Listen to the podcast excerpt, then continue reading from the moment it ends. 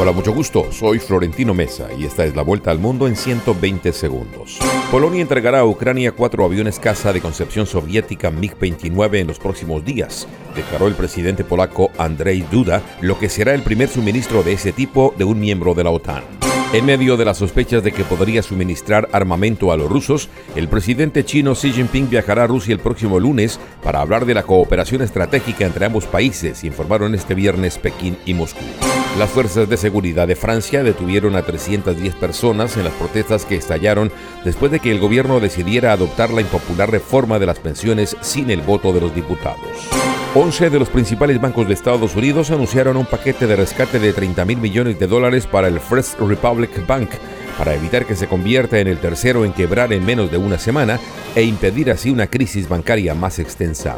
11 expresidentes de derecha de Latinoamérica y España, entre ellos Mauricio Macri, Sebastián Piñera, Iván Duque, Felipe Calderón y Mariano Rajoy, fundan en Chile el grupo Libertad y Democracia, en momentos en que el progresismo gobierna en la mayoría de los países de la región.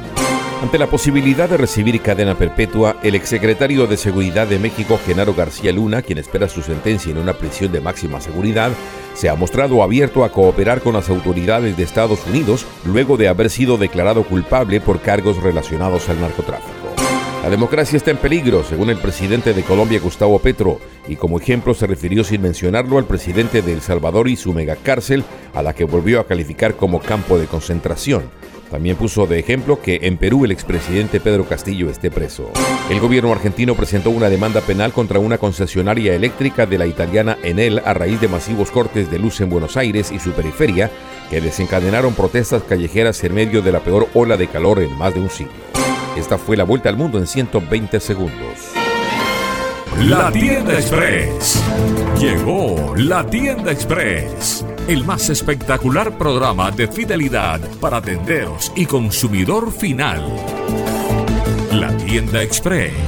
Módulo de mercadeo y radio promocional que se comunica con los tenderos a través de la radio. La tienda express. Mayores informes en el 315-545-3545. La tienda express.